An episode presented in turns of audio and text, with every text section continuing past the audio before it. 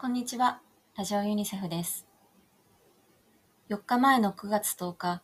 北アフリカのリビアに暴風雨が直撃しました。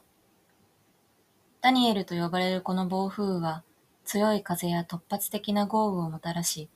リビア北東部を中心に複数の地域が深刻な洪水の被害を受けています。一部の報道では、この大洪水が原因で、すでに5000人以上の死亡が確認され、1万人近くが未だ行方不明であると伝えられています。被害の全容はまだ明らかになっていないため、この数はさらに増えることが予想されます。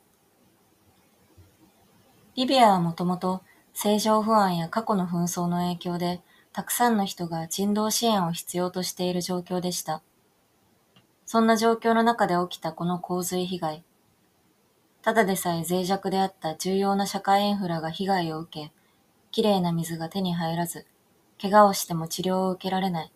避難を余儀なくされる人たちもいて、リビアの子供たちや家族は、これまで以上に悲惨な状況に置かれることになるでしょう。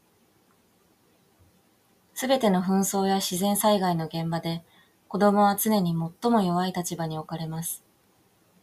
ユニセフはリビア政府からの支援要請を受け、国連の調整のもと、子供たちをはじめ被災した人々への支援を開始しています。現地で活動を続けるユニセフリビア事務所は、1100セットの衛生キットや1万人分の命を守る医療物資、また500人分の子供のための衣類キットの配布を始めています。また、今回の緊急支援活動に必要な資金の提供を国際社会に呼びかけています。日本ユニセフ協会は、日本の支援者の方々に向けて、自然災害緊急募金の受付を開始しました。